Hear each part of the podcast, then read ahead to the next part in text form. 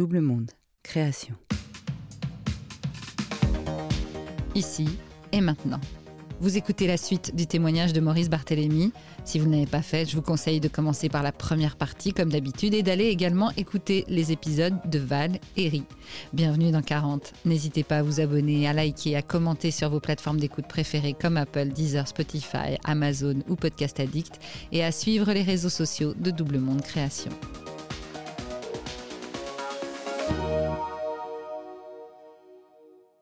Bonjour, je suis Maurice Barthélémy et j'ai 54 ans.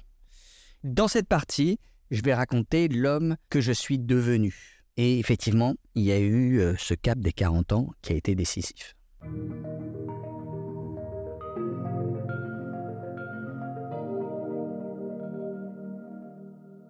À un moment, à 40 ans, c'est euh, mon anniversaire. euh, Il y a, un, anniversaire surprise qui est organisé.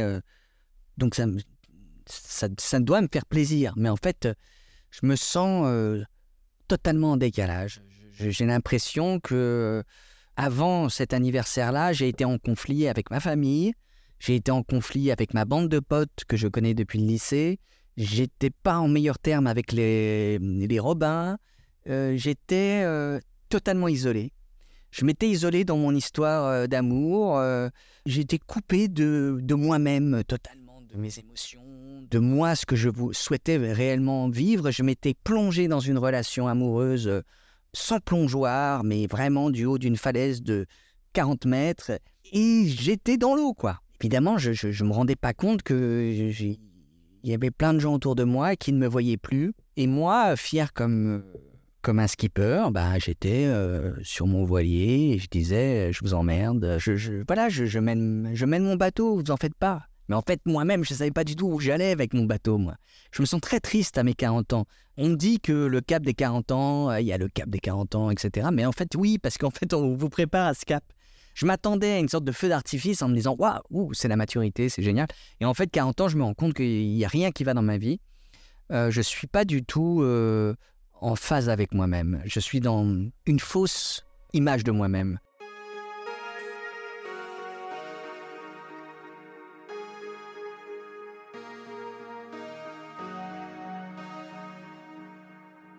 Le fait d'avoir perdu mon père deux ans auparavant m'a fait prendre conscience de cette solitude dans laquelle j'étais parce qu'il y avait très peu de gens hein, amis de, à- qui, qui étaient à, l'enterrement de mon père. Et en fait, je, me rends compte que c'était moi qui m'étais isolé, c'était pas de leur faute. J'ai pris conscience durant ces deux ans entre la mort de mon père et, ses 40 ans qu'il y avait quelque chose qui n'allait pas dans ma vie. Et en fait, à 40 ans, euh, je me rends compte que voilà, on me fait un anniversaire, je suis triste. Donc il y a quelque chose qui ne va pas dans ma vie. Et à partir de ce moment-là, euh, il y a une chose qui me sauve, c'est le sport. Je fais une sorte d'introspection tous les matins en courant, c'est-à-dire qu'est-ce qui va pas, pourquoi je suis euh, seul, pourquoi je suis triste, pourquoi j'ai l'impression que j'arrive pas à travailler, j'arrive pas à écrire de films, j'arrive pas à, faire avancer des projets, qu'est-ce qui va pas, qu'est-ce qui va pas? Et en courant, petit à petit, les choses se dégagent.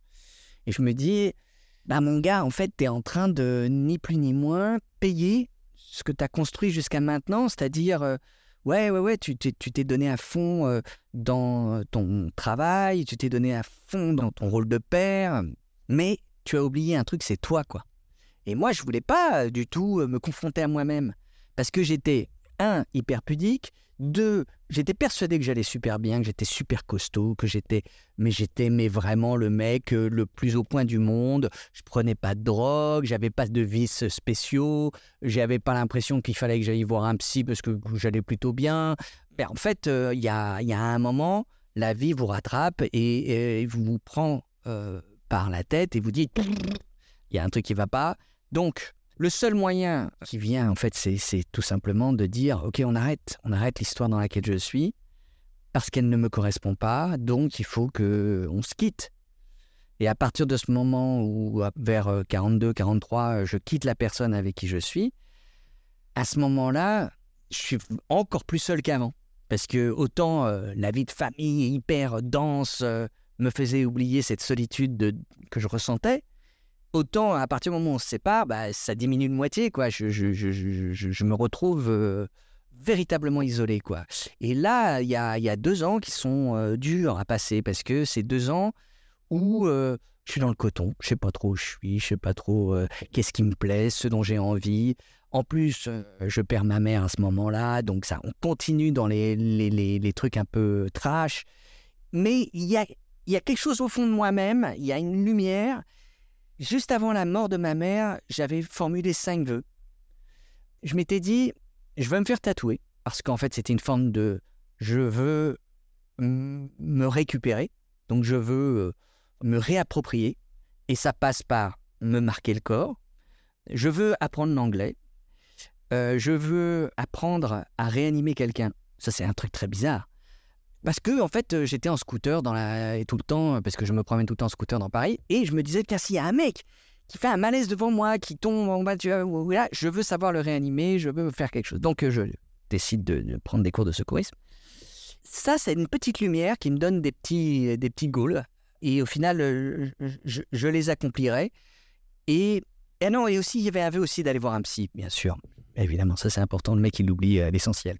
Et donc évidemment que là, au bout d'un moment, je vais voir un psy.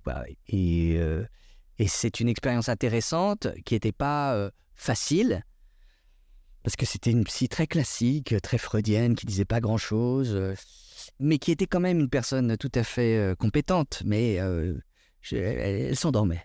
Comme j'avais des problèmes de légitimité, c'était pas fait pour me renforcer dans ma légitimité. Mais c'est là que j'ai commencé à entamer tout un travail à la fois sur moi et puis j'ai testé plein de trucs. J'ai été voir un hypnothérapeute, j'ai été voir un sophrologue, j'ai été voir quelqu'un en PNL, j'ai été voir quelqu'un qui fait de l'EMDR, euh, j'ai été voir des voyantes. Je teste plein de choses pour sortir de cette, euh, je sais pas si ça s'appelait une dépression, je crois pas que j'ai. Je me sentais pas déprimé, mais je me sentais euh, englué, quoi. Et en fait, je vais voir un hypnothérapeute qui me fait beaucoup de bien. Il est très drôle, cet hypnothérapeute, il s'appelle Sébastien Brasse. Et donc, on a fait un travail euh, d'hypnose. Et moi, j'étais loin d'imaginer ce que c'était que l'hypnose. Je pensais que l'hypnose, c'était quelque chose où on était dans un état catharsique et qu'en fait, on avançait euh, les, bras tendus comme dans une crise de somnambulisme. Pas du tout. L'hypnose, c'est vraiment un état où on est dans un état de conscience différent. On est totalement présent, mais on est euh, sur des fréquences euh, plus basses. Et ben ça m'a fait un bien fou, en fait, tout d'un coup. Ce travail d'hypnothérapie qui dure six mois va toucher des parties profondes de moi-même euh, de façon beaucoup plus efficace que la thérapie classique freudienne et beaucoup plus rapide. Et c'est ce travail quand même euh, mêlé de front entre la, psychothérapie et l'hypnothérapie qui permet, me permettent en 2014 de tout d'un coup... voilà, j'en reviens. Et là, j'ai 45 euh, ans et je suis, ça y est, ça y est quoi. Je sors de cet état nébuleux.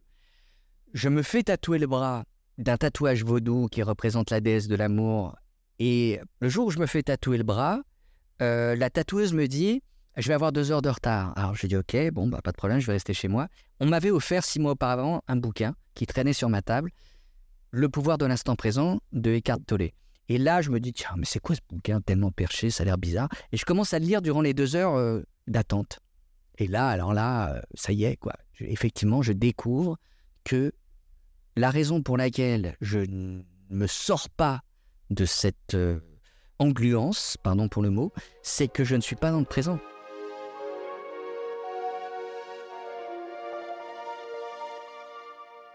Et qu'est-ce qui se passe quelques jours après mon tatouage?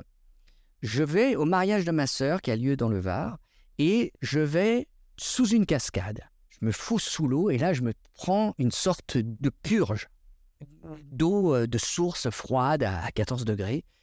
Et véritablement là, c'est le jour pour moi d'une renaissance. On est autour du 14 juillet 2014. Euh, Bram, euh, à partir de ce moment-là, ça y est, je suis de retour.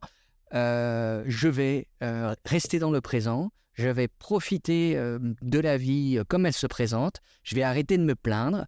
Et pourtant, je pourrais, parce qu'entre-temps, la séparation a provoqué le départ de mon ex aux États-Unis qui est parti vivre avec ma fille à l'autre bout du monde, à Los Angeles. Donc, euh, je vis une période depuis 2012, euh, date à laquelle elle est partie aux États-Unis avec euh, ma fille, une période extrêmement compliquée puisque je ne vois pas ma fille au quotidien, je, la vois deux fois par an, je ne peux échanger avec elle que par FaceTime ou, Skype ou WhatsApp, enfin il n'y a pas WhatsApp à l'époque, mais bon bref. Donc je suis quand même déjà dans, dans, un truc un peu compliqué. Mais ça y est, en 2014, j'ai la niaque, je sais qu'à partir de ce moment-là, il faut plus que j'attende ma fille, que je vis ma vie, c'est-à-dire avant, je passais, euh, j'ai passé ces deux ans euh, entre 2012 et 2014 à attendre ma fille. Et là, j'ai dit, je ne l'attends plus. Euh, je vais prendre un appartement petit où il n'y aura pas forcément la chambre de ma fille. Et quand elle viendra, bah, je transformerai l'appart pour que l'accueillir. Mais en tout cas, je, décide de vivre pour moi et non plus euh, en attendant euh, Godot. Quoi. Et donc, euh, je vis beaucoup mieux. Je, change d'appartement, je m'installe sous les toits, je prends un appartement qui est en connexion avec le ciel, avec la lumière, alors qu'avant, j'étais dans un appartement qui était magnifique, mais qui était sombre. Et donc, je, décide à ce moment-là de me connecter avec le maintenant. Et ce qui est drôle, c'est qu'après coup, je me suis souvenu d'un graffiti qu'il y avait dans le parc dans lequel je courais à l'époque où j'allais pas bien et qui disait ici et maintenant. Et je le voyais pas ce graffiti. Et c'est drôle parce qu'il était là sous mon nez tous les jours, je le lisais et je ne l'analysais pas.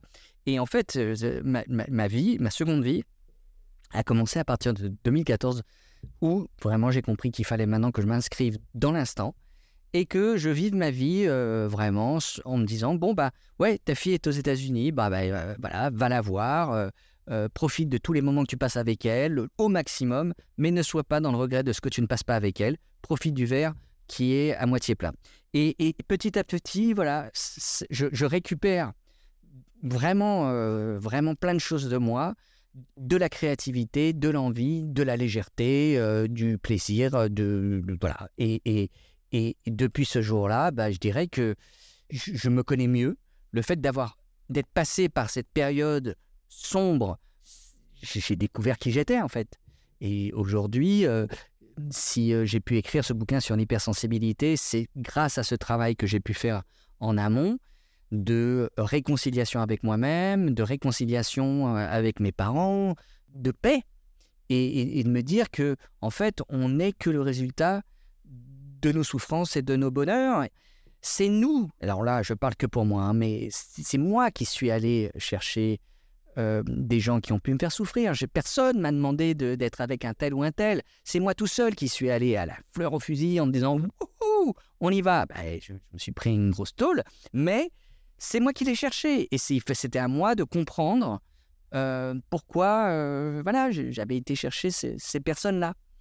Au final, aujourd'hui, euh, à 54 ans, je suis un garçon euh, assez euh, heureux d'être qui je suis parce que, en fait, j'ai fait la paix. j'ai fait la paix avec moi-même. Je suis plus en recherche d'une notoriété, d'une, d'un Oscar, d'un César. ça me ferait évidemment plaisir, si, mais, mais c'est pas ça le but de ma vie. Aujourd'hui, le but de ma vie, c'est de profiter de tout ce qui se présente, de provoquer des expériences chouette, totalement inattendu, euh, comme ce qui m'est arrivé il y a il y a dix jours où, j'ai marié euh, une jeune femme avec elle-même.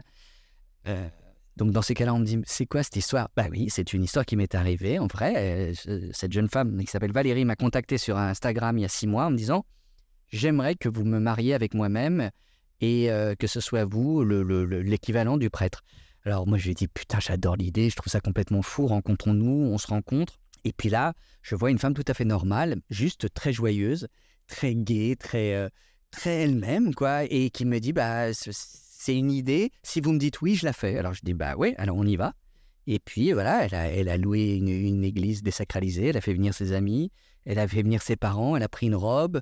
Il y avait un, il y avait un pot à la, au début, et il y a eu une grande cérémonie à la fois civile et spirituelle et non pas religieuse moi, j'ordonnais la, cérémonie spirituelle. Je me suis beaucoup amusé. Elle aussi, je pense que des gens dans le public aussi. C'était à la fois bordélique et hyper euh, émouvant. C'était euh, totalement absurde et hyper réel. Bref, tout ce que j'aime dans la vie, quoi. Et voilà ce que j'ai envie de vivre dans la vie. pourquoi est-ce que il y a trois ans, je suis parti en République démocratique du Congo à la rencontre de chimpanzés?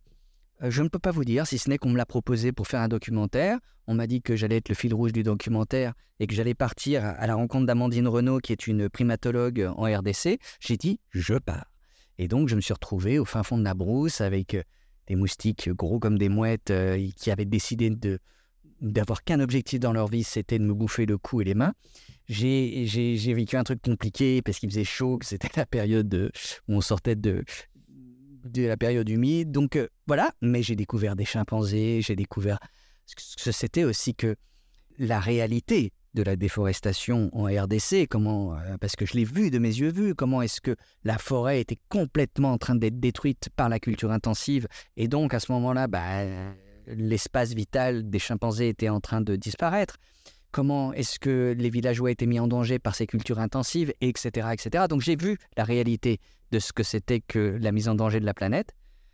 Pareil, prise de conscience à ce moment-là, où là j'ai décidé de m'investir dans des euh, actions, euh, notamment celle du Jane Goodall euh, Institute, où je participe pour voilà préservation des grands singes plein d'activités comme ça où je me dis ah il y a encore plein de choses à faire etc bon bref euh, tout ça pour dire que aujourd'hui je vais bien malgré le bordel de ma vie. Vous venez d'écouter 40. Ce podcast est produit par Double Monde Création. Merci à Adrien Stiefel pour le montage, à Sébastien Ossona pour la musique. Réalisation et narration, Marjorie Murphy. N'hésitez pas à vous abonner sur votre application de podcast préférée, Amazon, Deezer, Podcast Addict, Spotify et bien d'autres, et à nous laisser des étoiles et des commentaires quand cela est possible, et surtout à nous raconter vos 40. À vous. Faites-nous un signe sur notre Instagram, double monde-du-8 podcast pour témoigner. On est impatient de vous tendre le micro pour nous raconter votre bascule.